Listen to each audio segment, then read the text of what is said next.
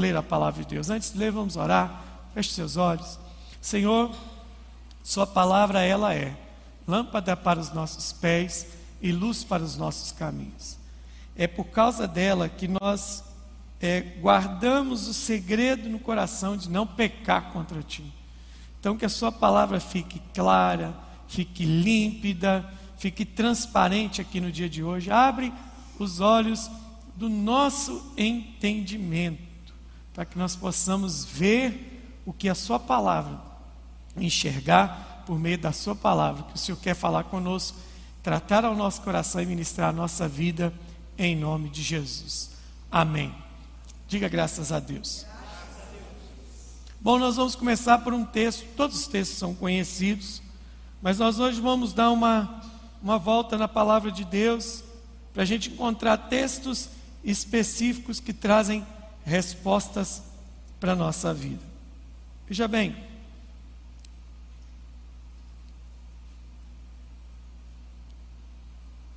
nós estamos vivendo um tempo que mais do que nunca foi deflagrado uma crise, uma crise. Ela é pior, ela é pior do que a crise financeira. Ela é pior do que a crise da inflação. Ela é pior do que a alta do dólar, a queda da bolsa. Pior do que uma crise política. Essa crise, ela atinge a grande maioria dos indivíduos que moram sobre a terra. Hoje, e muita gente, inclusive dentro da igreja, o que não era para acontecer. Que é a crise existencial. A crise existencial. O que é uma crise existencial? é a pessoa que começa a fazer aquelas perguntas que ninguém vai responder para ela. São perguntas que você não consegue ter a resposta de forma estática. O que é de forma estática? É parado e a resposta vai vir.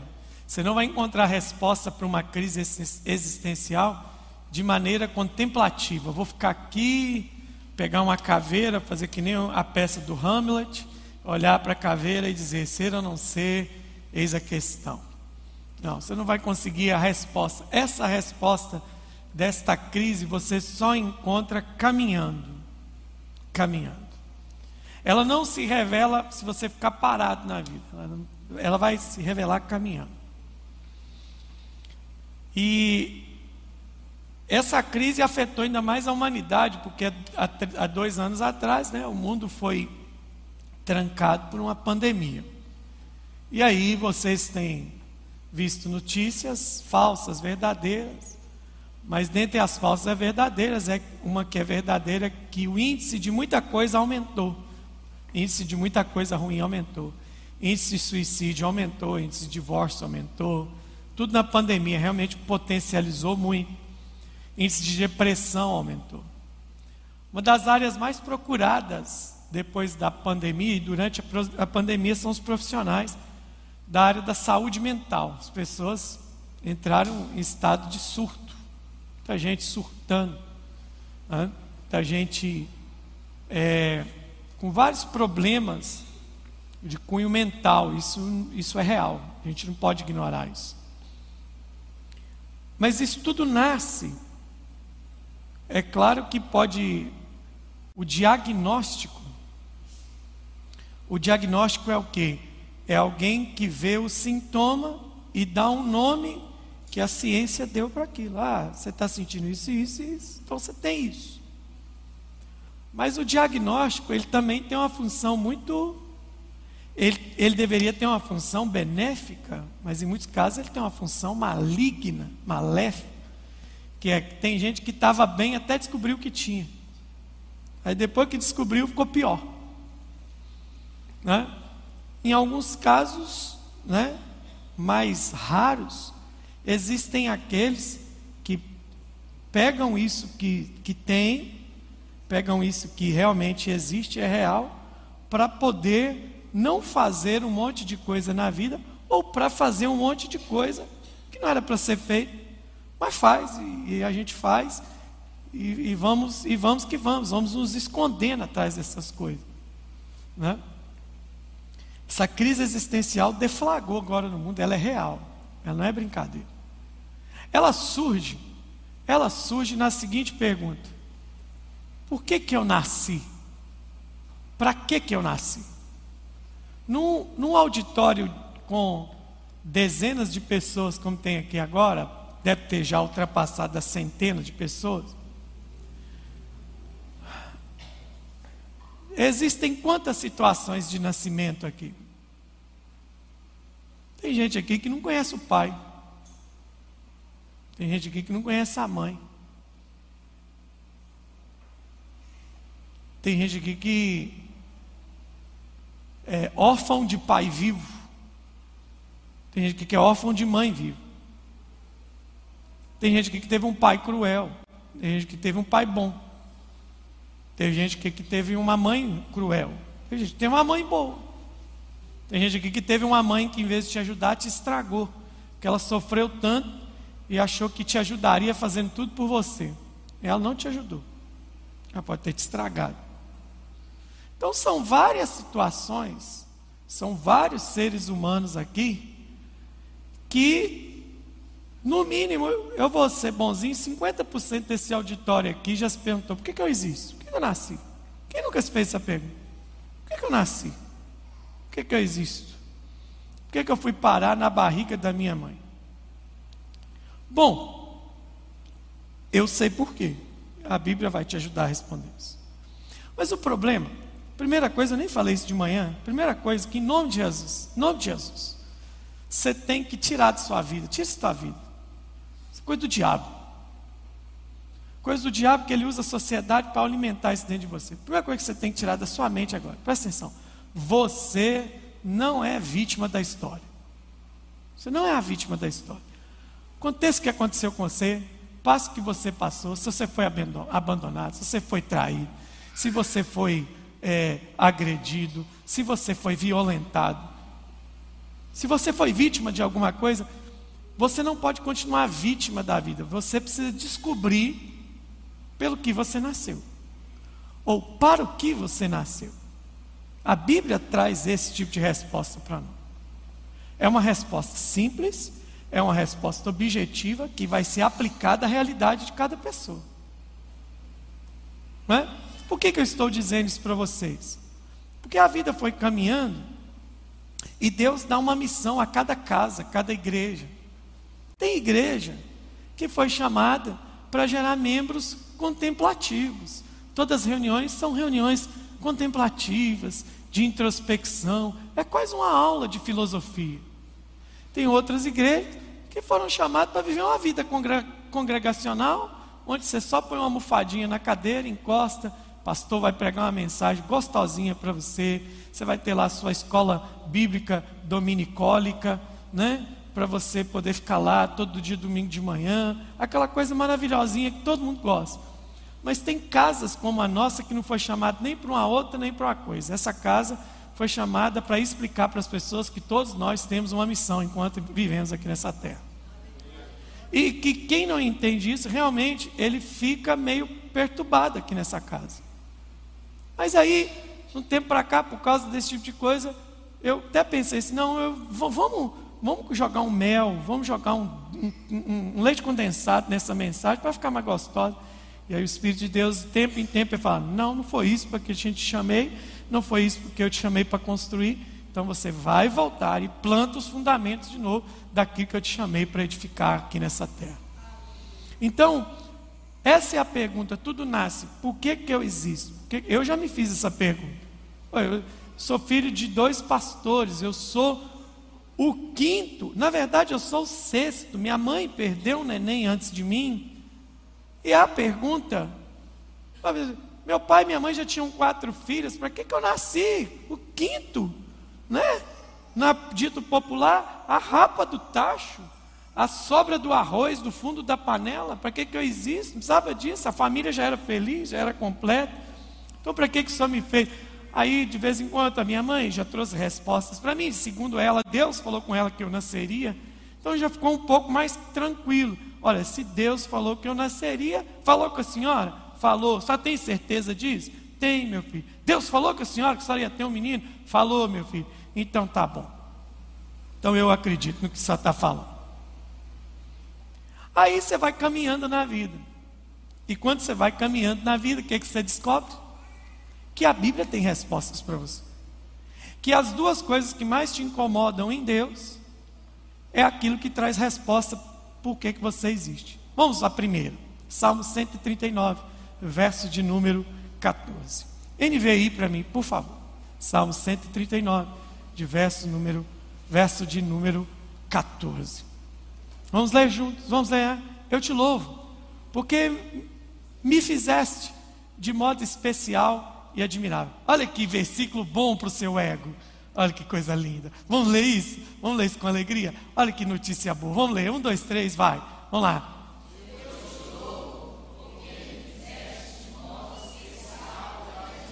Olha, esse é a versículo que a teologia dos ursinhos carinhosos mais gostam. Né? De falar, você é lindinho, você é a menina dos olhinhos de Jesus, você é o mel que Jesus passou na boca. Né? Mas o Davi, ele está dizendo assim: ó, tuas obras são maravilhosas. Digo isso com convicção. Mas ele vai descendo e olha o que ele revela a nós. Os meus ossos, próximo versículo. Os meus ossos não estavam escondidos de ti quando em secreto fui formado e entretecido. Você sabe o que é entretecido? Alguém sabe aqui? Pastor Moisés também é cultura. Ninguém sabe o que é entretecido.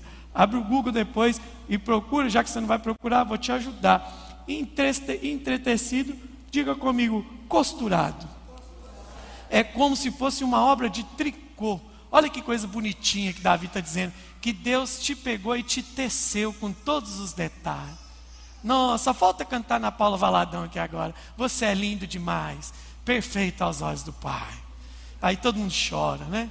Mas o que, que ele está dizendo? Ele está dizendo o seguinte: quando eu fui costurado, produzido, é uma obra de artesão nas profundezas da terra. Isso aqui é figura de linguagem poética.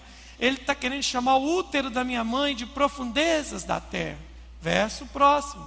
Olha esse como é que é poderoso. Cadê o próximo? Os teus olhos viram o meu embrião. Teus olhos viram o meu embrião. Embrião nem o ultrassom pode captar. Nem ultrassom capta isso. Porque está pequenininho. A mulher só é detecta lá por vir ultrassom com dois meses. Ali ele está dizendo que antes disso Deus já me via. E ele está dizendo assim: ali que é o que arrebenta. Todos os dias determinados para mim foram escritos no teu livro antes de qualquer um deles existir. Isso é demais para minha cabeça. Você sabe que esse é o versículo que mais revolta os ateus. Esse versículo forma um crente fervoroso ou gera um ateu escandaloso. Por quê? Porque esse texto está dizendo que Deus conhece tudo. Deus é o que? Presciente. Deus sabe de todas as coisas antes delas acontecerem. Deus, esse texto de Davi todo, ele está revelando para nós duas coisas: presciência e soberania de Deus. É uma das coisas que mais incomoda o ser humano, porque a gente não sabe equilibrar a soberania de Deus com a sua presciência. Nenhum atributo de Deus desequilibra o outro, todos estão equilibradinhos. Presciência, onipotência, onisciência, onipresença, soberania, tudo está ali, tudo andando harmoniosamente. E aí que vem a discussão ateísta, que é o que? Deus não existe.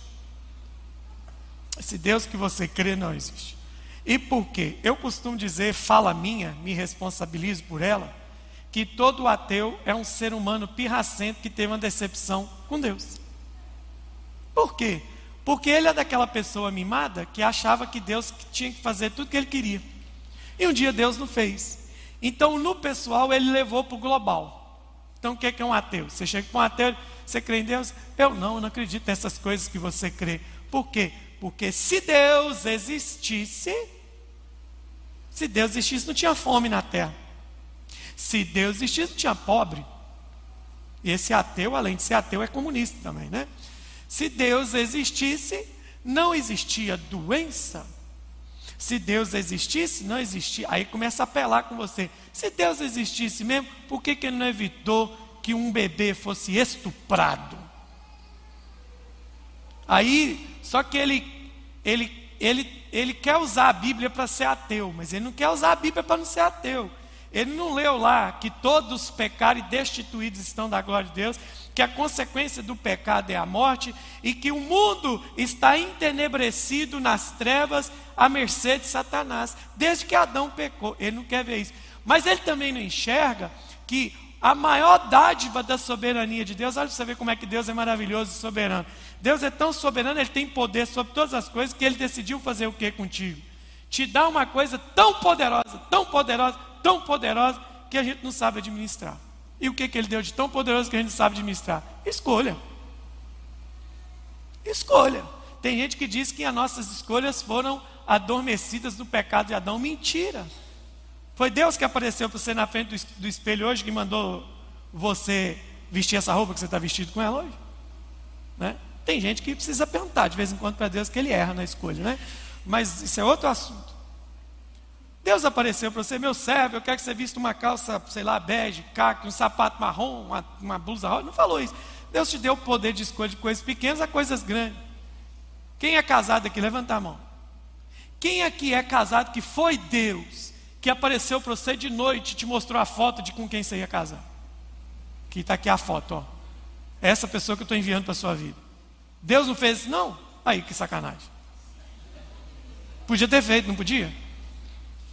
Não, você amou essa pessoa, você apaixonou, você virou zoinho, você ficou encantado, alguma coisa aconteceu. Você escolheu essa pessoa. Então, a escolha é um poder. Então, descarta essa conversinha do ateísta, que Deus, se Deus existe, um monte de coisa não tivesse. O livro de Salmos diz que Deus criou a terra e entregou ela aos filhos dos homens. O livro de Gênesis diz que Deus, quando cria um homem, entrega ele ao governo dessa terra. Agora, se um homem for um mau governante, isso é problema dele.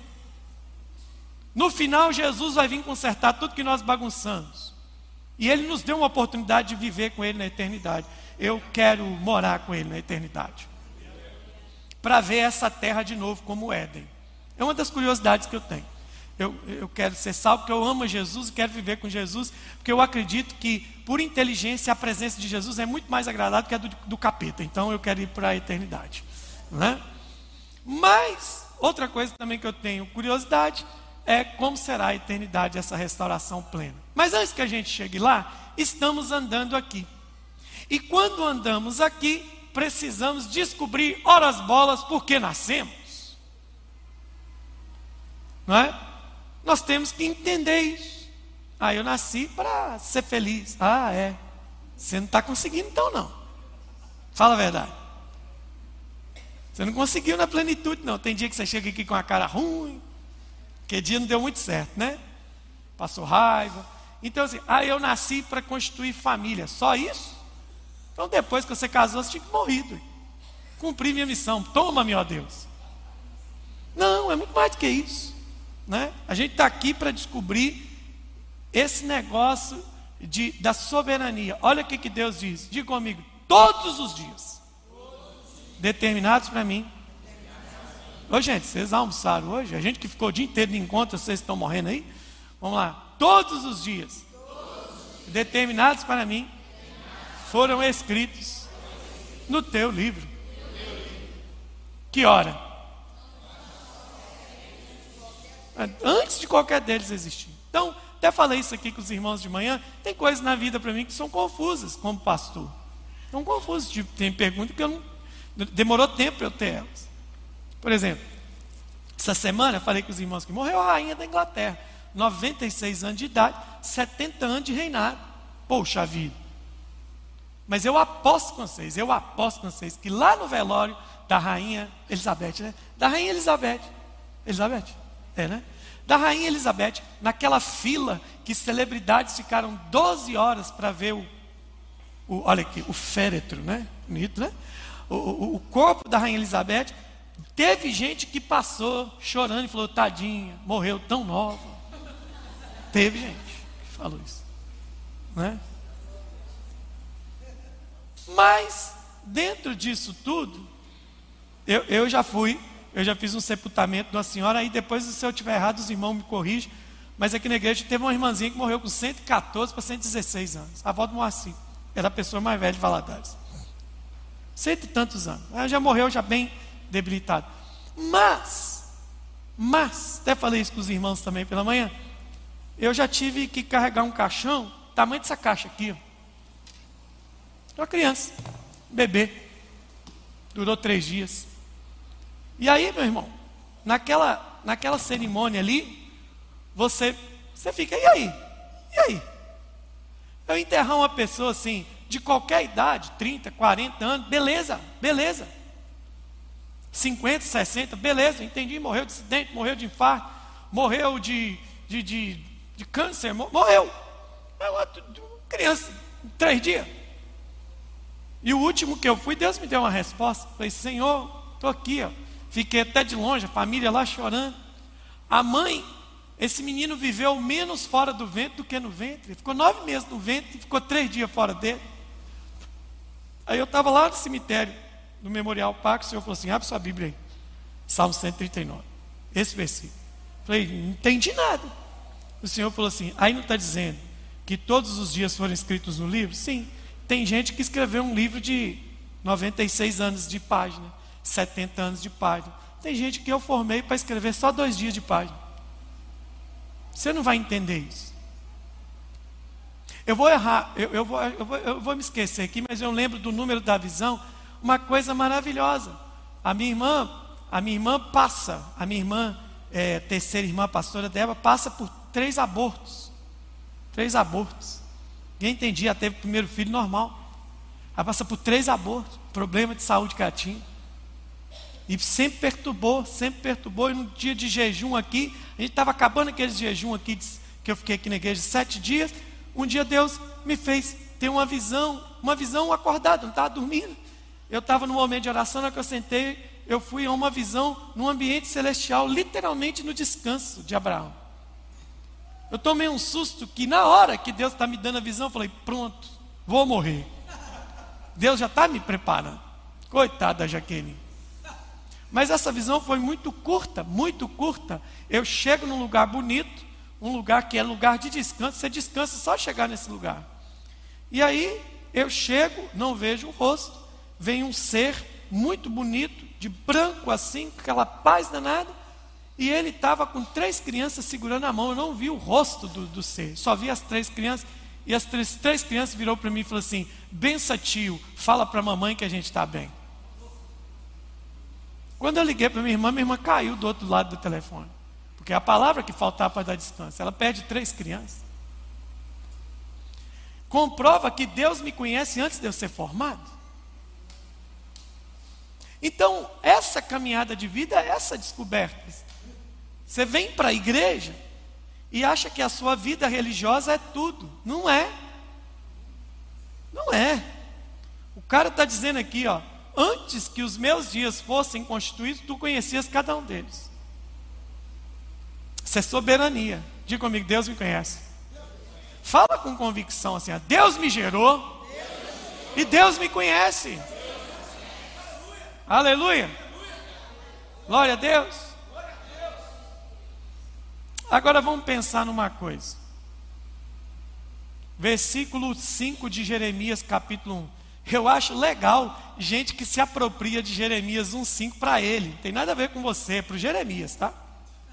Mas o texto me ajuda a entender soberania. Olha lá, ó. Jeremias 1,5. Não é 5,1 não, é 1,5. E isso, antes de formá-lo no ventre, eu escolhi. Antes de você nascer, eu, Senhor, separei e o designei profeta às nações. Uma coisa linda, uma coisa maravilhosa. Né? Aí tem gente que quer falar isso para os outros. Isso é para Jeremias, minha gente. Não é? Um dia um irmão veio profetizar isso aí para mim. Falei, irmão, isso aí já está na Bíblia, eu sei, eu já li. Ele, mas Deus está falando com você. Ah, bem, então, vamos parar com a discussão. Já que você quer que seja para mim, glória a Deus por isso. Eu, eu recebo. Né? Mas esse versículo tira o chamado específico e aporta para você o seguinte, ó. Você acha que Deus conhecia só o Jeremias antes de formá-lo no ventre? Os meninos achou aí para mim no livro de Isaías, tá? Que vocês procuram e se viram. Irmãos, alguém fala assim: ah, mas isso aí é o Jeremias. O Abraão Deus conhece. Não, não. O profeta Isaías diz assim: que Deus tem um poder tão grandioso que ele conclama o seu exército de estrelas, eu acho que é Isaías 42, o seu exército de estrelas do universo. E sabe o que a Bíblia diz? Ele chama cada estrela pelo nome. Tem crente aqui ainda nessa noite? Ô, gente, como que Deus não me conhece se Ele conhece estrela? Pensa o seguinte: planeta Terra hoje 7 bilhões de habitantes em média. Você tem noção de quantos trilhões de estrelas, quadrilhões de estrelas habitam no quadrante das galáxias e das galáxias e do universo? O texto bíblico diz que todas as estrelas Deus conhece uma por uma, e Ele não vai te conhecer. Ele conhece você. Deus conhece um homem perdido no deserto, tocando ovelha para o sogro. Deus encontra com o homem e fala: Moisés. Ah, mas é o Moisés, mas até lá não era ninguém, era um fugitivo. Entende? Deus conhece a gente. Ele botou você na barriga da sua mãe por algum motivo. Mesmo você sendo atrapalhado desse jeito que você é aí, vacaiado todo. Deus te conhece, diga, Deus me conhece. Deus me conhece. Agora, quer ver? Eu vou dar uma ilustração que eu não lembrei de fazê-la pela manhã. Quem aqui é da época do Bamba. Quem usou Bamba? Levanta a mão. Bamba. Ó, só gente antiga, ó. Fica com a mão levantada. Eu usei Bamba. Bamba, quem usou Bamba? Pois é. Que, ó, olha como é que é o negócio. Quem usou Bamba para ir para a escola? Quem usou Bamba para jogar bola? Quem usou Bamba para sair? Então, ou seja, o Bamba foi usado para o quê? Bamba era um tipo de tênis, né? Que foi procedido pela conga. A, a evolução do bamba é a conga. Né? Que hoje os adolescentes acham que está abafando, nada mais é que o All-Star. Né? Que ficou caro. All-Star é um bamba que ficou caro. Mas e se eu disser que o bamba não era nem para jogar bola? Não era, pra, era um tênis casual. Mas a gente usou, eu mesmo. A minha mãe comprava um bamba para mim no começo do ano, falava assim: esse tênis aqui é para você ir para a escola, para você fazer educação física, para você ir para a igreja. Então chegava final de semana, tinha que lavar meu bamba para vir para o culto. Né?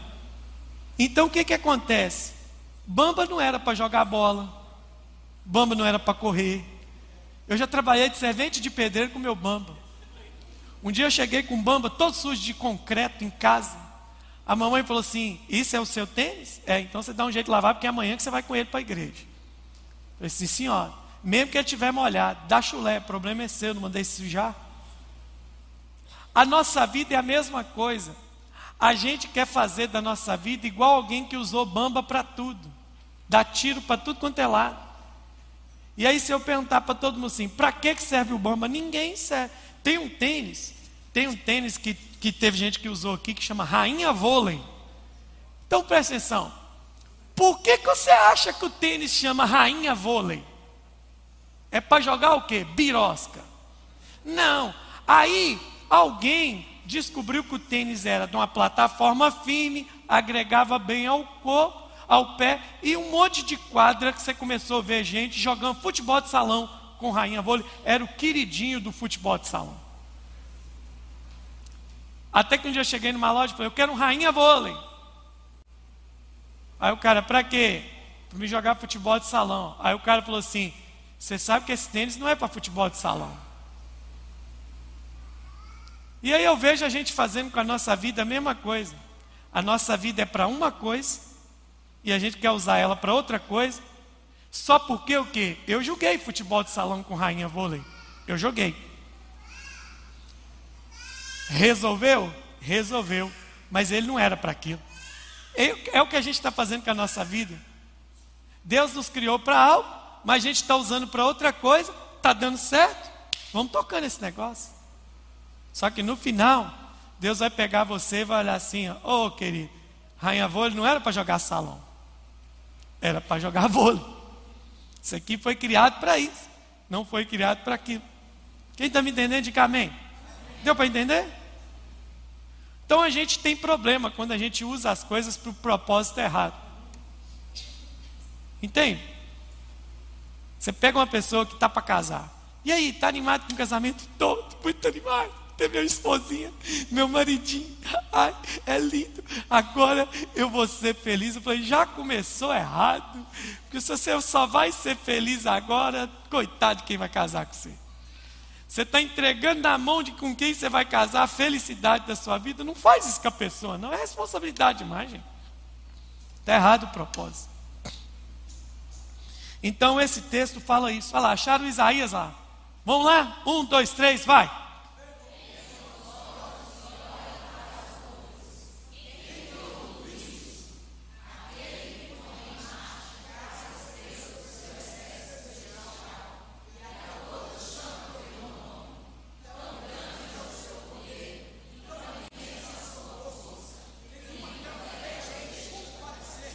Você entende um Deus que chama as estrelas? Você acha que Deus né, né, não te conhece? Então, o que, que a gente precisa entender? Que propósito é o entendimento de por que eu nasci. Como que eu vou descobrir isso, pastor? Simples demais, gente. Duas respostinhas bíblicas aqui destrava a sua cabeça. Primeira coisa que você precisa entender é o seguinte: que o propósito é que dá direção para a nossa vida. O propósito faz com que a gente habite num futuro brilhante. O propósito, ele vai evitar que eu desperdice a minha vida com atividades aleatórias. Usa um rainha vôlei para jogar futebol de salão. Você, mesma coisa de você pegar um Corolla e querer fazer é, é, enduro com ele, off-road com ele. Comprei um Corolla, vou sentar esse Corolla no barro, vou subir aquela montanha e você vai ver, vai funcionar? O Corolla até pode andar na lama, mas você vai arrebentar com o carro, porque não foi criado para aquilo. Não foi criado para aquilo. Então, o, o, o propósito evita que eu viva uma vida de quê? De atividades aleatórias. Vou fazer isso aqui, né? e vou fazendo e vou perdendo tempo. Só gera infelicidade. Quando uma mulher de Deus, um homem de Deus convertido, entende seu propósito, e dá confiança para ele. Você vive uma vida de confiança. Você não vive uma vida aleatória. Você não vive uma vida de bang bang, dando tiro para tudo quanto é lado. Fala aí para o seu irmão aí. Para de dar tiro para tudo quanto é lado. Então, pense comigo aqui. Por que pessoas? Quem aqui teve que resolver um problema essa semana? Levanta a mão. Só uma mão, não precisa levantar o pé. Quem aqui já tem um problema para resolver essa outra semana? Porque problema é assim: eu resolvo um, amanhã tem outro. Então, por que pessoas que têm problemas ainda são realizadas? Por quê? Porque se você for mudar, se mover pela ausência de problemas, você nunca se move. Pessoas realizadas são aquelas que evitam essas atividades aleatórias e elas encontraram seu propósito de vida. Eu conheci um homem essa semana, eu estava com um problemaço. Estava com um problema. Que eu tinha chamado dois especialistas que não resolveram na minha casa. E fez raiva, fez raiva em mim, fez raiva na Jaque, faz raiva em todo mundo. E aí então me apresentaram um homem simples, desse tamanho aqui. Não sabe nem conversar direito. Eu falei, eu estou com um problema. Ele falou assim: me leva lá. Aí levei ele na casa. Ele andou, sentiu o cheiro, olhou, baixou. De quem é a casa de baixo? Falei, do meu pai. Posso ir lá? Pode. Abri para ele, andou, olhou. Falei, ai, ai, ai. Ele olhou desse jeito para mim e falou assim: Todos os outros que eu tinha perguntado, falou assim: Pastor, já era. Tem jeito não. Tem que refazer tudo de novo aqui. Ele olhou para mim e falou assim: hum, moleza demais. Falei, como é que é? É. Cinco dias eu resolvo isso aqui. Falei, cinco, eu estava achando que era 30 dias. Não, cinco dias eu resolvo. Não, dá para resolver. Está resolvido. Segunda-feira eu venho aqui. Aí eu fiquei vendo ele trabalhar. E eu falei, se eu só trabalho na alegria, ele virou para mim e falou assim: Eu nasci para ser bombeiro hidráulico. Ele é crente. Eu falei assim, mas você nasceu, você, você gosta, gosta demais disso aqui. E eu gosto é da confusão. Para mim, quanto mais difícil, melhor. Eu gosto, é, ele usou essa palavra.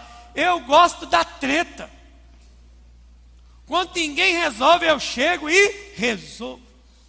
O cara descobriu, ele não descobriu porque nasceu, ele descobriu a ferramenta que vai conduzi-lo para o propósito central dele. Porque a profissão não é o porquê você nasceu.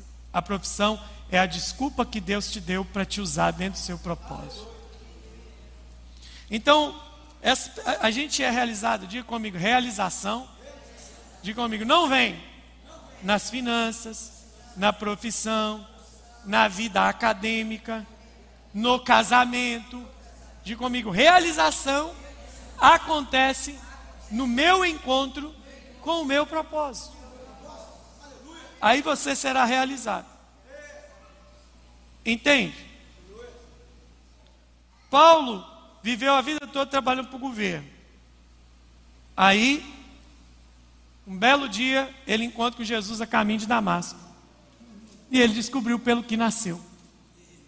Apanhou com gosto, sofreu com gosto, tomou pancada com gosto, foi traído com gosto. Paulo não morreu amaldiçoando ninguém que fez nada de mal com ele.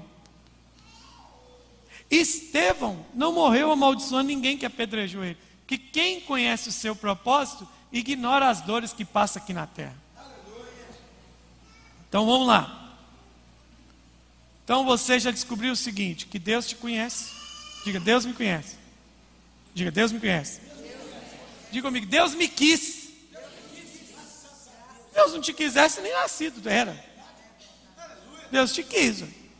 Mensagem boa, né? Bem bem ursinhos carinhosos, né? Bem, bem coach, né? Você pode, você vai, né? Teologia do amaciante. Mas vai ficar ruim daqui a pouco. Vai não, vai, hoje vai ser legal. Agora veja bem. Primeiro passo, já preguei isso para vocês, só estou rememorizando fundamentos já plantados.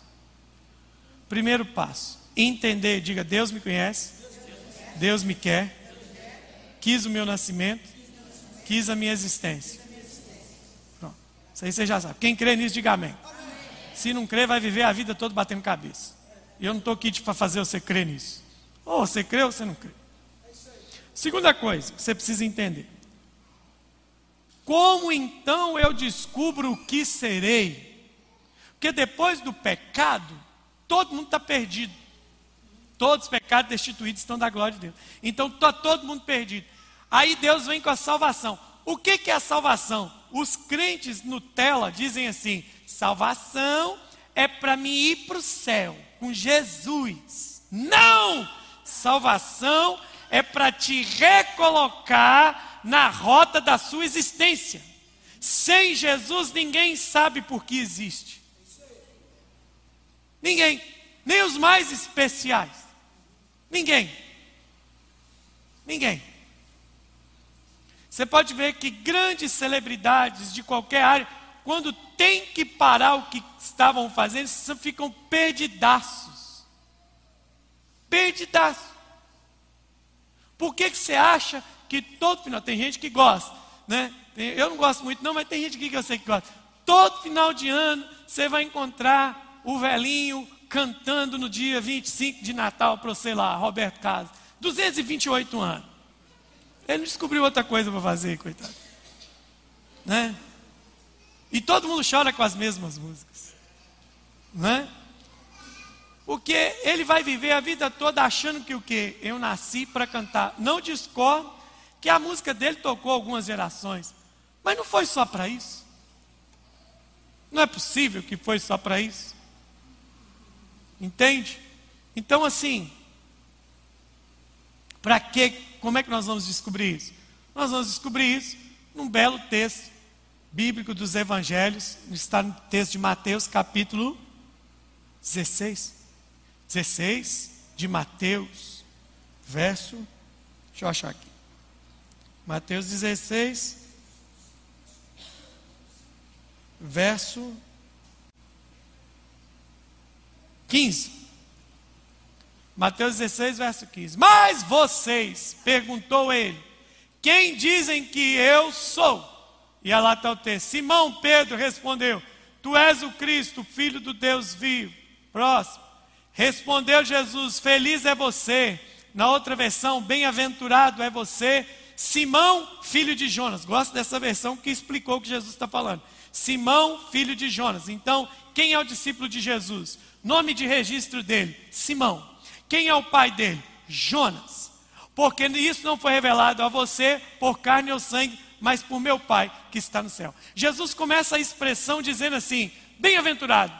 Isso aqui eu gosto, feliz, porque felicidade para o judeu não é um conceito de sorriso, é um conceito de plenitude. Bem-aventurado, você é pleno, você é com, completo. Então Jesus disse para Pedro: Você se tornou completo agora. Como que você se tornou completo? Porque você descobriu quem eu sou. Entende? A pergunta de Jesus não é: quem é você? Quem é você? Quem é você? Quem é você? Quem é você? A pergunta de Jesus era: quem sou eu? Bem-aventurado é você. Aí, ali, rapidinho, só título de curiosidade, Jesus disse assim: ó, Simão, filho de Jonas. Ou seja, seu pai te registrou como Jonas. É, seu, desculpa, seu pai te registrou como Simão. Seu pai chama Jonas. Em outras traduções, pode ser João. Na versão antiga, você vai encontrar Bar Jonas, porque Bar é uma expressão para filho. Bar Jonas, filho de Jonas. Bar Rabás, filho de Rabás. E por aí vai. Há um costume naquela época de se fazer o quê? Como é que se escolhia o nome de uma criança? Três situações. Três situações definiam o nome de uma criança. O primeiro, mais rápido, mais simples e mais claro, foi uma revelação vinda direto do céu. Como assim, pastor?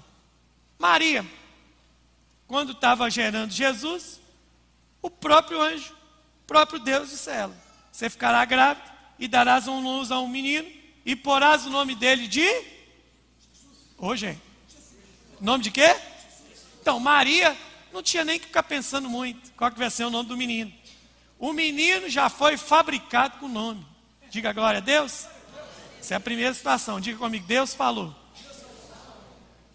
A segunda, a segunda opção de dar um nome era na hora do nascimento.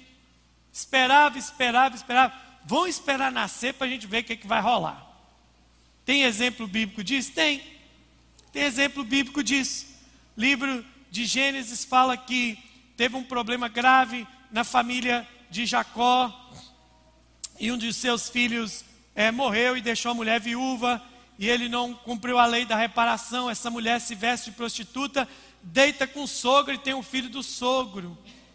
E aí essa mulher fica grávida, e na hora que o menino nasce, na hora que o menino nasce, o menino nasceu, o nome deles é o que? Pérez, significa rotura, brecha. Ela estava dizendo: o meu sogro foi desonesto comigo, esse menino entrou na brecha da família. Então, na hora que nasceu, quer outro exemplo de nascimento na hora? Isaac e Rebeca. Está lá Rebeca fazendo força para o parto normal. Vai, vai, vai. Sai o menino primeiro. O primeiro é o quê? Cabeludinho, vermelhinho. Então, já sei, olha aí, ó. Esaú, Edom. Puxou o menino. Mas na hora que o menino estava quase saindo, tem uma mãozinha no calcanhar dele.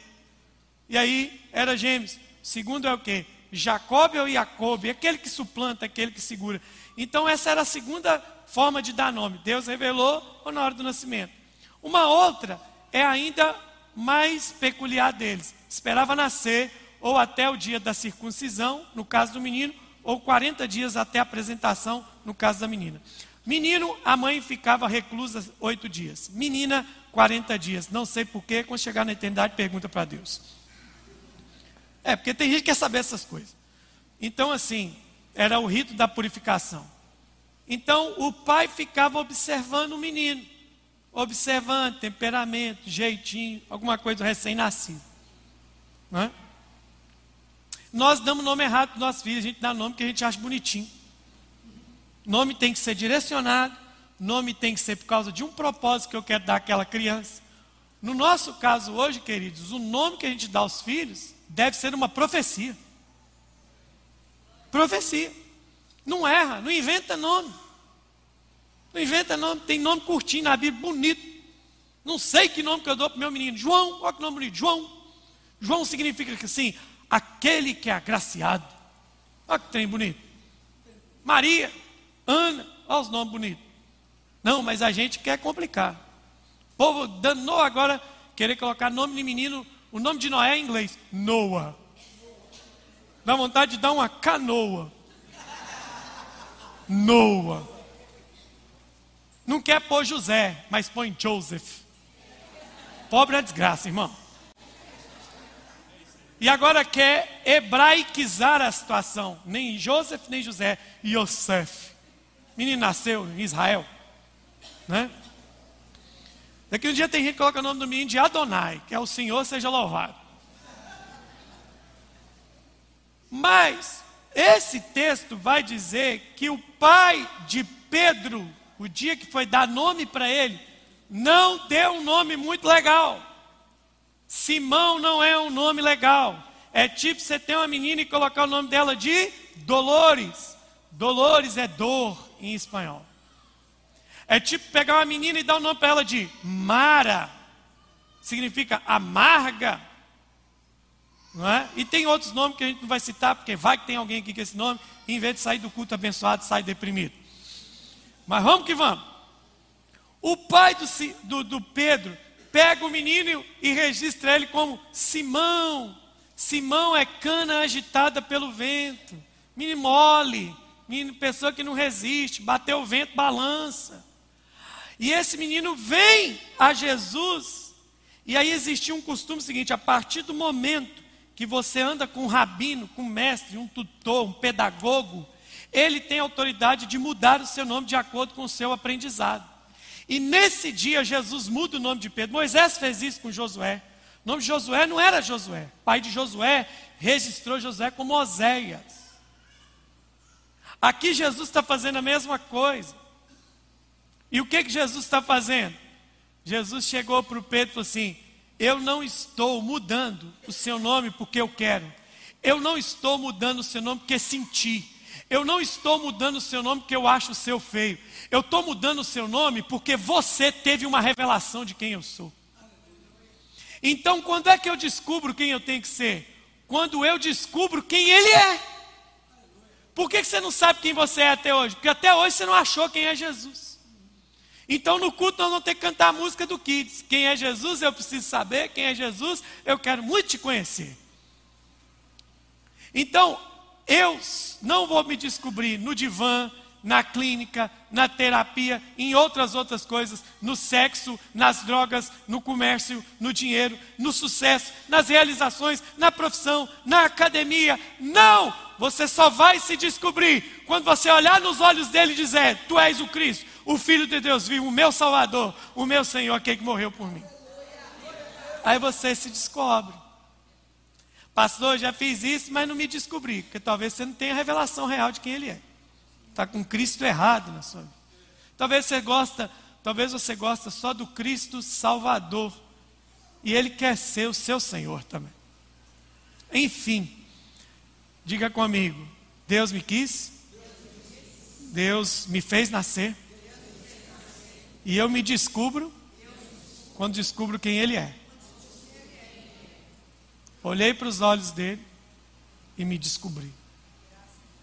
Todo mundo que tem a experiência sobrenatural com Deus se descobre. Todo mundo. Ele direciona a sua vida.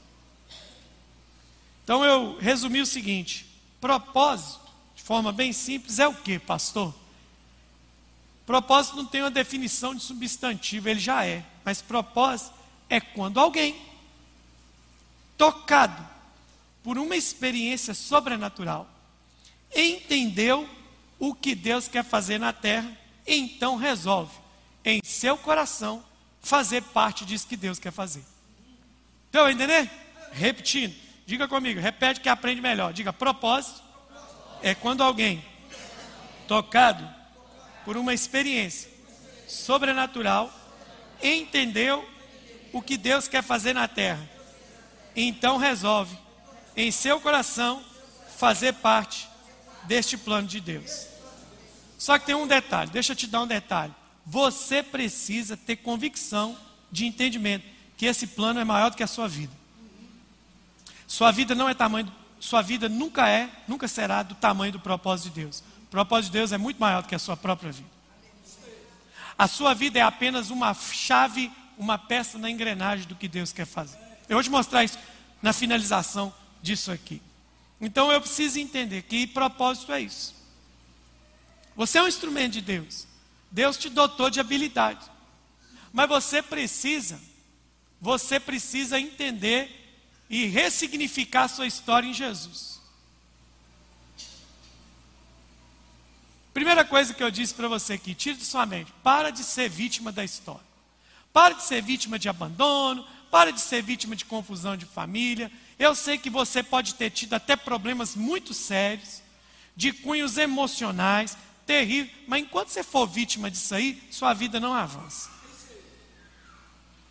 Ele não está aqui, não, mas a Tainá está aqui, é a esposa do Marquinhos. Eu até usei o Marquinhos hoje de manhã aqui, coitado. Eu perguntei para ele se podia contar, se ele deixou de manhã, então não precisa nem pedir autorização para a noite. Direitos autorais mil.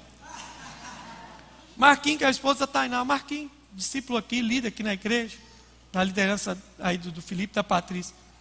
Se o Marquinhos subir aqui no púlpito e começar a contar a história de vida dele, todo mundo aqui vai chorar. Todo mundo vai ter gente que vai, não vai aguentar nem vai cair aqui. E eu conversei com o Marquinhos uma época sobre a história de vida dele, depois que ele tinha já passado pelo encontro de princípio. Não conhecia a história do Marquinhos. Aí um dia a gente batendo um papo, não sei que dia que foi, a gente foi bater um papo. Falei, Marquinhos, me conta a sua história aí. Como é que é sua história de vida? Gente, quando ele começou a contar, eu falei, Marquinhos do céu. Menino, o capeta teve você na mão e Deus foi lá e te arrancou, cara. Bom, o Marquinhos, o Marquinhos da Tainá, é um menino muito precioso aqui. O Marquinhos foi jogado na lata de lixo pela mãe dele, gente. A mãe do Marquinhos jogou ele na lata de lixo.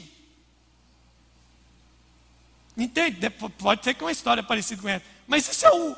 Irmão, você entende o que é o ó do Borogodó? Quem devia te amar te jogou no lixo? Pega o Marquinhos aqui todo dia, vê se o Marquinhos, o Marquinhos está deprimido. Nunca teve deprimido. Ele é até alegre demais, a gente tem que segurar ele vacaiado, servo. Né? É um menino muito precioso. Jesus possuiu o Marquinhos de verdade. Porque aqueles a quem Jesus possui, ele muda a história da pessoa. Não é? E tem tantos outros aqui que são assim. Histórias tristíssimas, melancólicas. Não é? Essas viagens minhas e essas andanças minhas aqui, eu vou até voltar agora, segundo semestre, de novo, na cidade do Pará, que uma vez eu preguei. Eu tava, irmãos, olha para isso aqui, irmãos. Eu termino o culto, congresso estadual de jovens, a quadra lotada, orei por todo mundo. Vem uma menina, uma menina de mais ou menos 17 para 18 anos, não tinha mais do que isso. Essa menina chega perto de mim, desse jeito, ó, um bebê no colo, um desse tamanho segurando nela aqui e o outro pequenininho na barra da saia dela. Eu falei assim, ela falou assim, pastor, eu quero, que senhora, eu quero que você ore pela minha família. Aí eu, do tapa, bocudo, né? Cheguei e falei assim, amém, querida, traz aqui seus irmãozinhos para me orar por vocês. Ela, ô pastor, não são meus irmãozinhos, são meus filhos. Falei, como? É, aí ela deixou os meninos e veio particular conversar comigo. O maior é filho de um namoro, um namoro que eu tenho, que eu tive na adolescência. O, o cara me engravidou e sumiu, nunca mais vi. Esse do meio foi um segundo relacionamento complicado. O cara abusou de mim e essa criança foi gerada. Eu assim, e as pernas já começou a tremer. E ela falou assim: o que estava no meu colo, estava no meu colo é filho do meu pai. E eu falei assim: qual oração que eu faria que pode te ajudar? Eu não queria só orar, eu, eu queria trazer ela comigo para Valadares. Queria pagar uma passagem, não, você vai comigo, nós vamos dar destino para a vida dessas crianças. Ela olhou dentro dos meus olhos e falou: Não, não estou te contando isso para você ter dó de mim, não. Porque eu tive uma experiência com Deus. E Deus disse que eu gerei três profetas. Você não é vítima de nada. Depois dessa menina, você pode chorar no meu pé aqui a noite toda. Nada que você falar, nada que você disser vai me convencer de que você pode se levantar de qualquer situação. Deus te conhece. Deus sabe quem você é. Mas sabe o que foi importante na vida dela? Ela diz: Eu tive uma experiência com Deus verdadeira. E Ele me disse que eu nasci para gerar três profetas. Dá tempo de ficar chorando. É maior do que a minha própria vida. Então vamos lá para o fechamento disso aqui, que o nosso tempo voou. A Bíblia é isso: gente comum que se conectou ao seu propósito e que decidiu viver uma vida sobrenatural. Gente comum igual essa que está sentada do seu lado aí agora. Agora, um ponto muito importante para descobrir o propósito. Diga comigo: o foco é o propósito, não a execução. É, a gente tem confusão com isso aí. Quer ver? Vou te dar um exemplo que eu dei aqui hoje de manhã. Três pedreiros numa obra. Três pedreiros. Conta a história que três pedreiros estavam numa obra. Certo? O dono da obra, o dono daquele impedimento, que eles não conheciam, só conhecia o mestre de obra. Chegou naquele dia, uma roupa bem simples, entrou no meio daquela obra e chegou naqueles três pedreiros e perguntou para o primeiro: O que, que você está fazendo? Ele falou assim: Você não viu? Eu estou assentando tijolo para levantar essa parede. O segundo, ele foi, ele estava com aquela peneira, fazendo assim com a massa. E aí ele, o que, que você está fazendo? E aí ele disse: Estou chapiscando essa parede, você não está vendo? Chegou no outro que também estava levantando, assentando massa para pôr e perguntou: E você, o que, que você está fazendo? Então ele para e falou assim: hum, Como é que eu posso te explicar? Vem aqui comigo para de fazer o que estava fazendo, chega numa sala onde está a planta geral. E ele diz assim: estou construindo isso aqui. Então, três pessoas fazendo a mesma coisa, as três têm percepções diferentes. Dois têm percepção só da execução, e um tem a percepção do propósito geral. Por mais que aquilo ainda precise de um eletricista, de um bombeiro, de um pintor, de um assentador de porcelanato, quem vai colocar as lâmpadas, quem vai colocar as janelas, quem vai pintar, quem vai colocar tudo, ele está dizendo, eu estou construindo aqui dali. Esse entendeu o propósito. Então eu pergunto para você, você está vivendo para quê? Talvez você ache que você vem aqui todo domingo e você só está chapiscando uma parede. Tem uns que nem chapiscar, nem levar massa, nem carregar a massa fazem. Eles só vêm aqui criticar o que está sendo construído. Mas deixa eu te fazer uma pergunta. Se eu soltar um papelzinho na sua mão aqui agora e fazer algumas perguntas bíblicas para você. A primeira, perguntasse para você. Noé foi chamado para quê? Todo mundo, na sua grande maioria, vai responder uma coisa óbvia: que Noé foi chamado por Deus para fazer a tudo errado. Deus não chamou Noé para fazer arca. Deus não chamou Noé para fazer nada de arca. A arca é só uma coisa. Gênesis 6, 8, dá uma olhada aqui.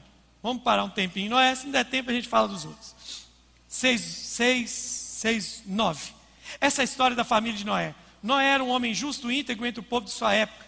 Ele andava com Deus. Noé gerou três filhos. Olha, Deus está falando tudo que Noé era e tudo que Noé fez. Noé era e Noé gerou. Então, veja bem, ora a terra estava corrompida aos olhos de Deus e cheia de violência. Ou seja, motivo. Então Deus olha para um motivo e uma causa. Então, quando Deus olha para um motivo e uma causa, ele precisa o quê? De uma pessoa. A terra tem um problema. Do que, que a terra está cheia? De violência. A terra estava cheia de corrupção, cheia de violência, ou seja, o pecado estava ali. Ao ver como a terra se corrompera, pois toda a humanidade havia se corrompido em sua conduta, Deus disse a Noé: Darei um fim a todos os seres humanos, porque a terra encheu-se de violência. Por causa deles, eu o destruirei com a terra. Então Deus disse: Só tem um jeito de resolver isso, vou destruir a terra. E Deus disse a Noé: Versículo 14: Você, porém, fará uma arca de madeira, se preste e vai falando. Aí a gente acha que Deus chamou Noé para construir um barco. Deus não chamou Noé para construir um barco. Deus chamou Noé para recomeçar a humanidade. O propósito principal era recomeçar a humanidade. Não era pôr todo mundo no barquinho. O barquinho era só o instrumento do cumprimento do propósito. E aí a gente acha que só a execução é o propósito, não é? Às vezes Deus te deu uma habilidade e você acha que aquilo é o seu propósito. Eu tenho habilidade que não sei, esse é o meu propósito. Não é. Você tem que pedir a Deus a visão do contexto geral. Eu comecei a brincar aqui com as profissões hoje pela manhã. Pensa nisso. Pensa nisso. Usei o Fabrício, de novo o Marquinhos aqui, e tantos outros que pode ser, irmão, qual é a profissão mais abençoada para evangelizar os outros? A mais abençoada de todas para evangelizar qualquer pessoa, sabe qual é? Odontologia. Porque você está na mão do dentista, ele está mexendo sua boca, você não pode falar nada. Tudo que ele falar, você tem que. Ah, ah, ah, algodão lá dentro, mangueira lá dentro. Quem é manicure, pedicure, isso é isso mesmo que fala? Pedicure? Você tem a pessoa uma hora na sua mão. Se for pé e mão ainda. Irmão, um pé e uma mão já dá para fazer todos os primeiros passos com Jesus. Mas a gente não faz. Porque a gente só vê o contexto da execução. Pergunta para uma mulher grávida: Você está grávida por quê? Ah, porque eu vou ter um filho. Você vai ter um filho para quê? É porque meu sonho. Pois é, está tudo errado casal deve pensar o seguinte: por que, que vocês têm filhos? Porque estamos gerando um ser humano que será muito melhor do que nós, dois juntos. Não vai errar onde eu errei. Vai ir onde eu não fui. Vai ser mais santo do que eu fui. Como é que você tem certeza disso? Porque o Espírito Santo está me ensinando a discipular essa pessoa. É o propósito. Gerar o ser humano é um propósito. Então não foque na execução, foque no contexto final. Por exemplo, Abraão. Abraão foi chamado para quê? Para gerar um filho. Mentira! Abraão foi chamado para ser pai de uma nação. É muito maior do que gerar um filho. Quer ver outro? Ana. O sonho de Ana era: Deus, me dá um neném, me dá um neném, me dá um bebê. Aí passou anos e só amargura. Até que um dia ela falou assim: Senhor, é o seguinte. Se o senhor me der um filho, é seu. Sabe quando é que você vai gerar? Quando você entender que tudo que você gera não é para ficar com você, é para a glória de Deus. Aí Deus olhou para aquilo e disse: assim, agora ela vai ficar grávida, que ela resolveu fazer para mim. Deus não queria que ela tivesse um neném, Deus queria que ela tivesse o primeiro juiz e profeta de uma nação. É muito maior do que o que ela estava pensando. Você acha que Ana tinha noção do tamanho que Samuel ia ter? Você acha que Joquebed tinha noção do que Moisés ia ser? Até um dia eu vi alguém pregando, Porque Joquebede já sabia, sabia nada, irmão. Se ela soubesse a Bíblia estava falando. Ela protegeu Moisés, que ela não queria ver o menino dela morrer como os outros filhos dos hebreus. Agora você imagina se Moisés, Joquebede sabia o tamanho que Moisés ia se tornar. A única mulher que tinha noção do que estava gerando era Maria. Que Deus entregou, jogou a carta toda na, na mesa dela. Isso aí que você está gerando, ele vai ser o filho de Deus, o nome dele vai ser grande, ele vai herdar o reino, o trono do pai dele, Davi. Ela já sabia. Imagina aquele menino criado em Nazaré. Ah, domingo que vem eu falo de Maria, deixa para lá. Diga comigo, Ana chamada para gerar um juiz e um profeta. Davi, chamado para ser mais do que um rei, para ser exemplo de um reinado. Existe diferença? Existe. Quer ver? Saul foi rei, sim ou não? Jeroboão foi rei. Roboão, filho de Salomão, foi rei. Mas Jesus é conhecido como filho de quem? Então ele não foi chamado para ser rei, ele foi chamado para ser exemplo de reinado. É muito maior do que a vida dele. Agora presta atenção: você acha que Davi, matando o leão no campo, protegendo as ovelhas, tinha noção de que ele seria o cara que estabeleceria o modelo do reinado messiânico? Ele foi descobrindo isso nessa caminhada. Teve um dia que ele teve uma visão. Tem uma visão poderosa. Ele escreve o salmo e fala assim: Eu vi o meu Senhor assentado à destra do meu Senhor. Ele viu Jesus. Escreve um salmo sobre isso. Então ele descobre o propósito de Deus. Você acha, você acha que Davi, lá no campo, tocando harpa, fazendo aquele hino bonito? A maioria dos hinos que a gente canta tem frase de Davi.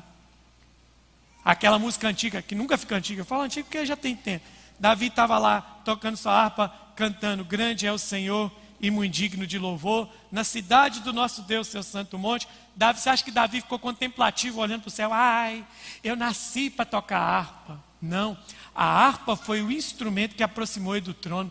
Ele nunca chegaria ao palácio se não fosse a harpa. Então aquilo que você é bom para fazer te aproxima do seu destino. Tem gente que quer ficar fazendo o que gosta de fazer a vida toda achando que é aquilo que nasceu para fazer. Imagina se essa igreja, todo mundo aqui só mexesse com crochê. Igreja Pentecostal, tecelões de Jesus. Mas não é todo mundo que sabe fazer crochê. Tem gente que sabe fazer crochê, tem gente que cozinha, tem gente que, que sabe limpar bem, tem gente que sabe mexer com mecânica de carro, tem gente que atende bem. Como é que eu vou usar isso, Deus, pastor, diante de Deus para cumprir o meu propósito? Vamos pegar um exemplo simples.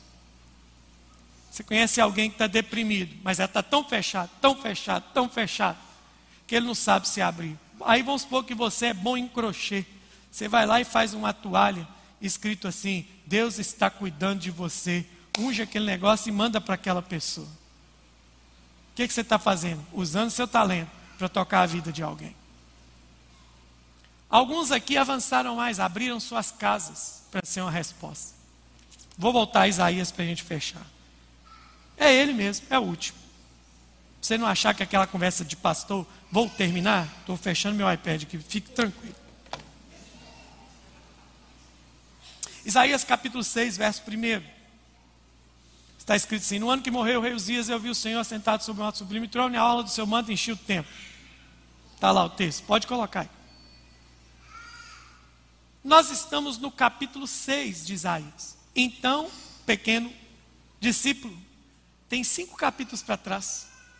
Se você pegar sua Bíblia, e agora? Aí agora vai estar escrito assim, no caput do, do texto, né? Na, como a gente gosta de dizer, na epígrafe do texto.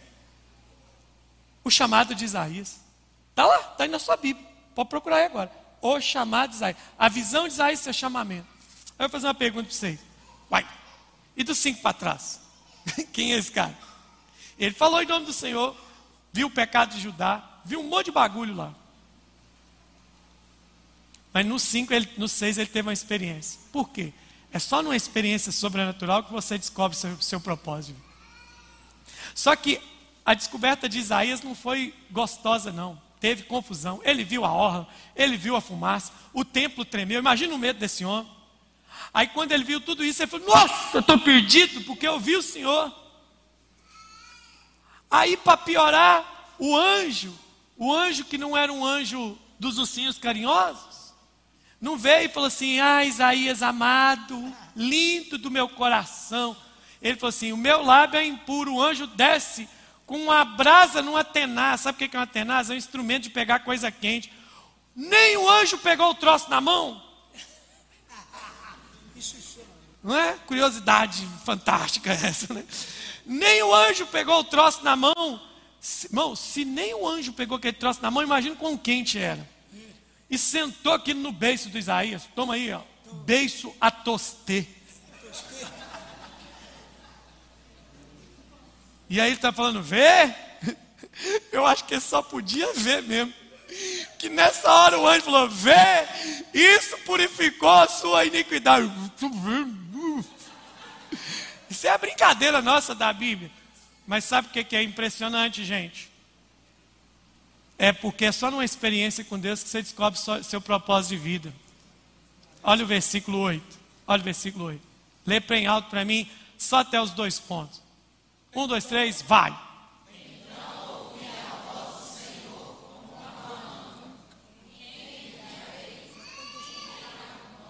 Tem gente que não leu.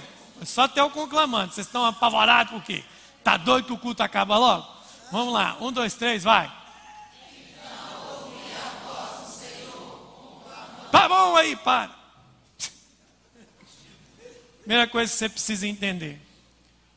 Toda experiência com Deus precisa resultar em uma coisa: você ouvir a Deus. Experiência com Deus, que você não ouve a voz de Deus, não discerne a voz de Deus, não é experiência com Deus. Ouvir a Deus. Não é ouvir a voz da sua cabeça, da sua imaginação, ir para o mundo de Nárnia e achar que está tudo acontecendo do jeito que você quer. Né? Tem um desenho que é antigo, tinha um menininho do cabeção desse tamanho, andava de ciclo, Bob, que era o fantástico mundo de Bob. Tá cheio de crente Bob, e eles criam um mundo fantástico deles e quer que a gente habita lá. Para com isso, pelo amor de Deus. Ó, oh, olha aqui para mim. Ouvi a voz do Senhor dizendo: Irmãos, que decepção. Porque o texto era para ser assim, então Isaías, maravilhado, contemplou o Senhor conversando. Irmãos, eu leio esse texto de uma outra ótica. Eu leio esse texto com Isaías extremamente envergonhado. Envergonhado. Extremamente sem graça. Porque agora ele está ouvindo Deus falando assim: quem será o meu mensageiro ao povo? E ele está lembrando do tanto de coisa que ele falou até aquele dia do capítulo 5.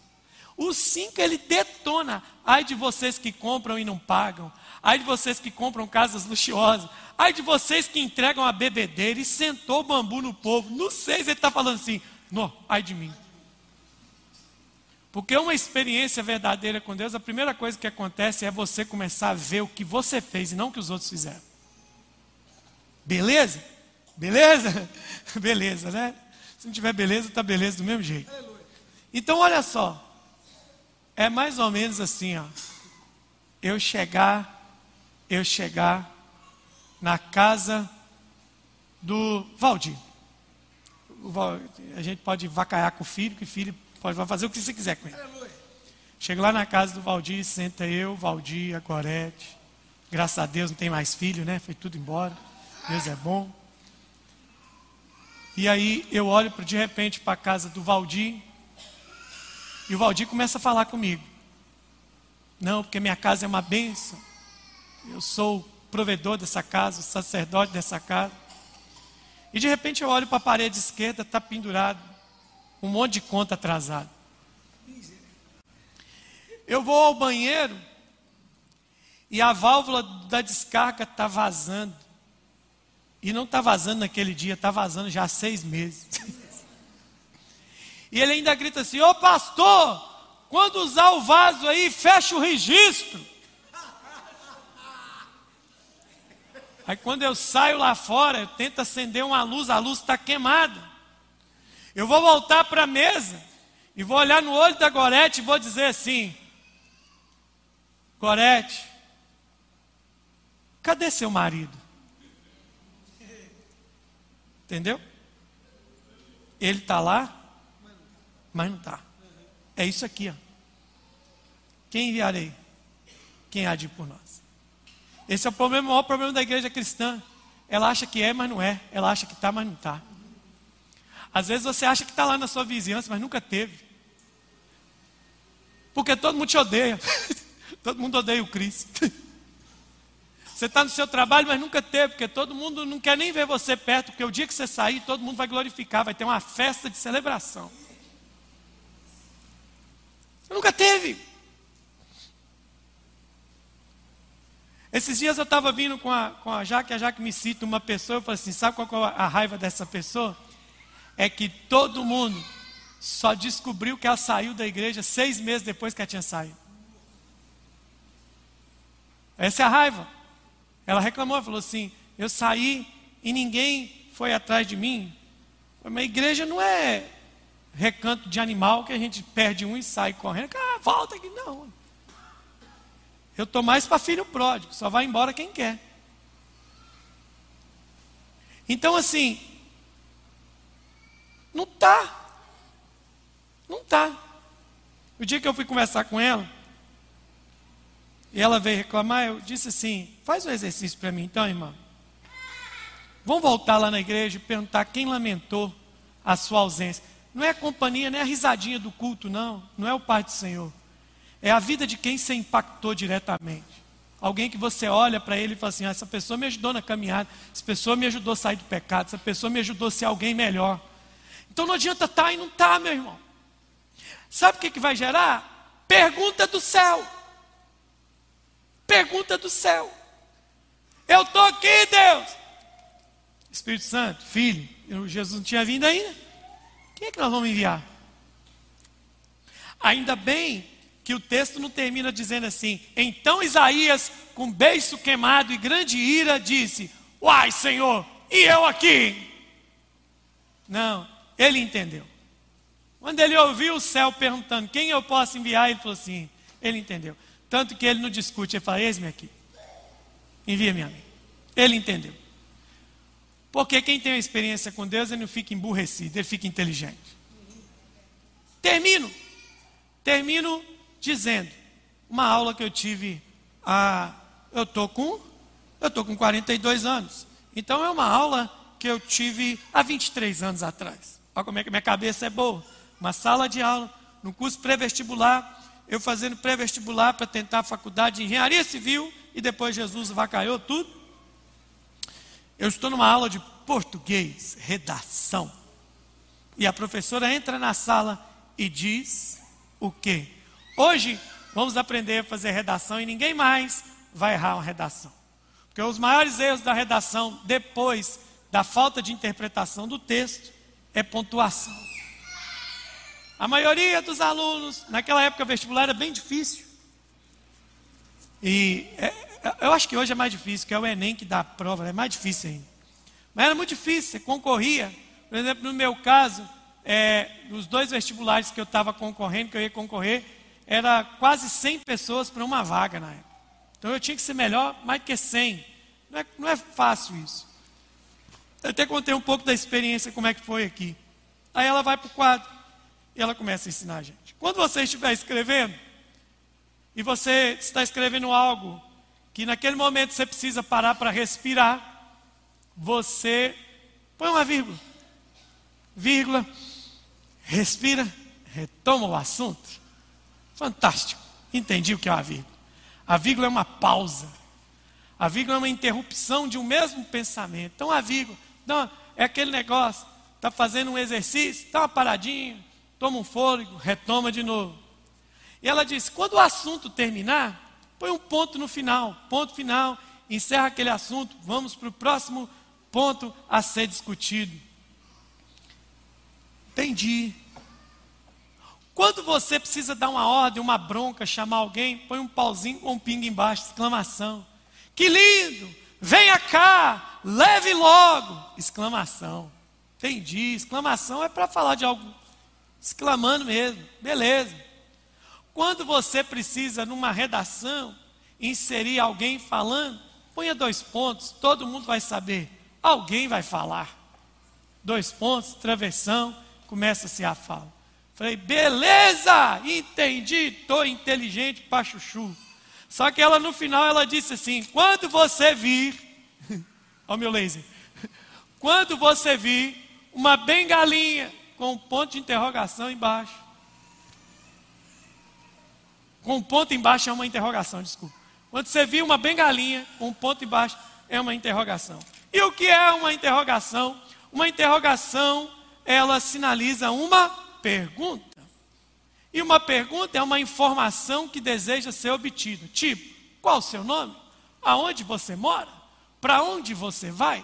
Você faz perguntas porque você não conhece aquilo que está perguntando. Só que nós vamos ter um problema com o texto de Isaías. Quem é que está perguntando? Deus. E o que, que Deus não conhece? Não é engraçado? Mas é porque pergunta de Deus é pergunta retórica. Ele está falando para você mesmo se encontrar. Tipo, Adão, onde você está? Você acha que Deus perdeu Adão mesmo? Era Deus dizendo: Adão, Adão, onde você está, Adão? Está fazendo, Adão? Aqui é um Deus que está com a Trindade, porque quem irá por nós é a Trindade. Deus deixa Isaías ouvir o diálogo do céu para ver se Isaías tomava uma posição. Então, muitas vezes, Deus te deixa ouvir o céu para saber se você toma uma posição. E aí a frase da professora é a revelação da mensagem. Professora revelando, que coisa poderosa. Ela disse assim, deixa eu ver se ainda pego isso aqui. Ela disse assim, ó, porque todas as vezes, olha que coisa maravilhosa, José. Todas as vezes que tiver uma interrogação, significa que existe um espaço vazio que precisa ser preenchido por uma resposta. Quando ela falou aquilo, há 22 anos atrás, eu falei: Uau! Preste atenção. Olhe para o texto e finalize orando comigo. Até onde Deus falou?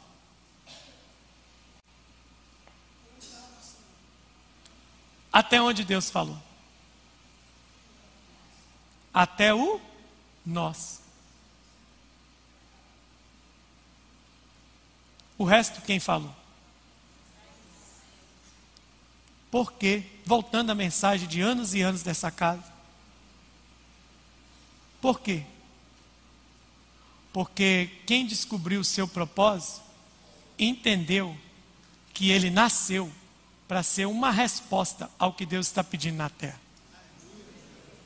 Só isso. Entendeu o que é propósito? Só uma resposta. Tira o eu respondi, o eis-me aqui. Deixa só até ali. Se a gente lesse só isso, como ficaríamos aqui hoje? Ficaríamos aonde? Na dúvida. Porque toda pergunta que não tem resposta gerou o quê? Gerou o quê? Uma dúvida. Olhe para dentro de você agora. Você é uma resposta ou é uma dúvida? Você mais responde ou mais questiona? Você mais resolve ou mais gera problema? Então, o propósito da vida é esse.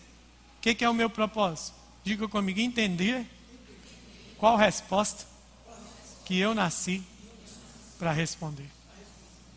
Qual, pergunta, melhor dizendo? Propósito é entender qual pergunta eu nasci para responder. Homens, homens casados aqui, olhem para mim. Suas mulheres nunca precisaram de um homem. Elas precisam de um marido. Mulheres, homem de Deus não precisa de mulher, é precisa de uma esposa. Porque o Salomão não disse assim: quem achou uma esposa, achou um tesouro. Ele não falou quem achou uma mulher, achou uma esposa. Cristo vem como o marido da igreja que ele veio resolver o problema dessa noite. Então nós não podemos ser uma dúvida. Filhos, Deus não fez vocês nascerem no mundo para que a casa de vocês seja uma interrogação. Os seus pais esperaram, ansiaram, amaram e investiram em vocês para que vocês fossem resposta do céu na terra. Não fosse encheção de paciência.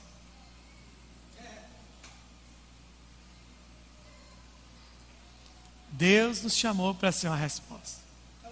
Próximo domingo, nós vamos descobrir em prática como é que nós vamos ser uma resposta para essa cidade. Aleluia. Vamos ficar de pé.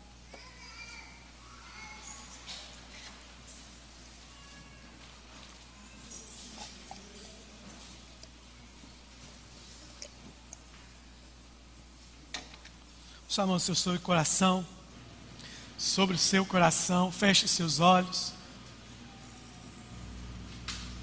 Aleluia.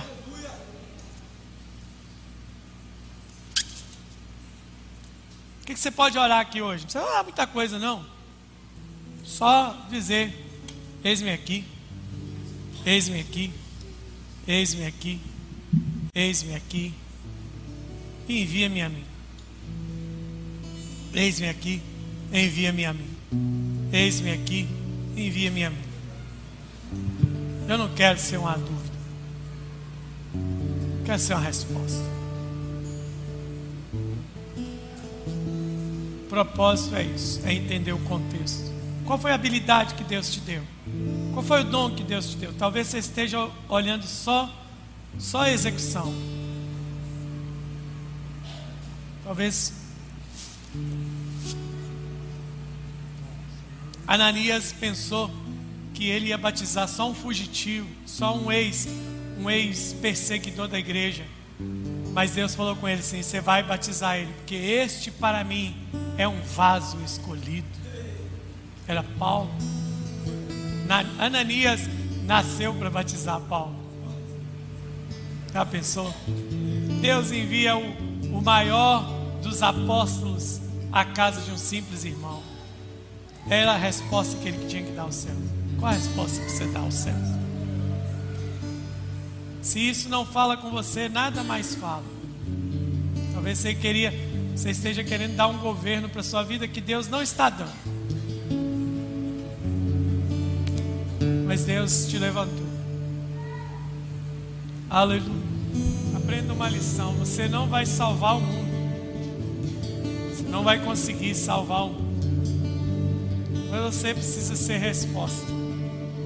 Esse é o sentido da sua existência aqui na terra. Esse é o motivo de você ter ido parar no ventre de sua mãe. Esse é o principal motivo. Deus, Deus desejou, quis e proporcionou a sua existência. Entende? Então, por exemplo, pense nisso quando alguém tira a sua própria vida. É uma pessoa que se colocou diante de uma posição maior do que Deus, para dizer que essa, existência tem que acabar agora. Então, essa vida não é mais nossa. Então, existem formas que Deus te levantou com suas particularidades, suas peculiaridades suas características pessoais e fez de você alguém com um propósito maior do que a sua própria vida. Que você viva para cumprir isso. Que você exista para viver o seu propósito. Aleluia. Glória a Deus. Glória a Deus. Pai, nós te louvamos. Somos gratos por toda a sua bondade, graça e misericórdia. Toma nossa vida nas tuas mãos, te louvamos, te agradecemos. O Senhor nos deu uma segunda-feira abençoada, produtiva e uma RCE sobrenatural. Que amanhã a gente consiga mais uma vez capturar a vontade do Senhor aqui na terra fluir o rio de Deus. Em nome de Deus, descanso, revigore a todos para esta semana intensa de trabalho. Que nós tenhamos uma semana sobrenatural. Em nome de Jesus. E graças a Deus. Graças a Deus. Vamos aplaudir ao nome de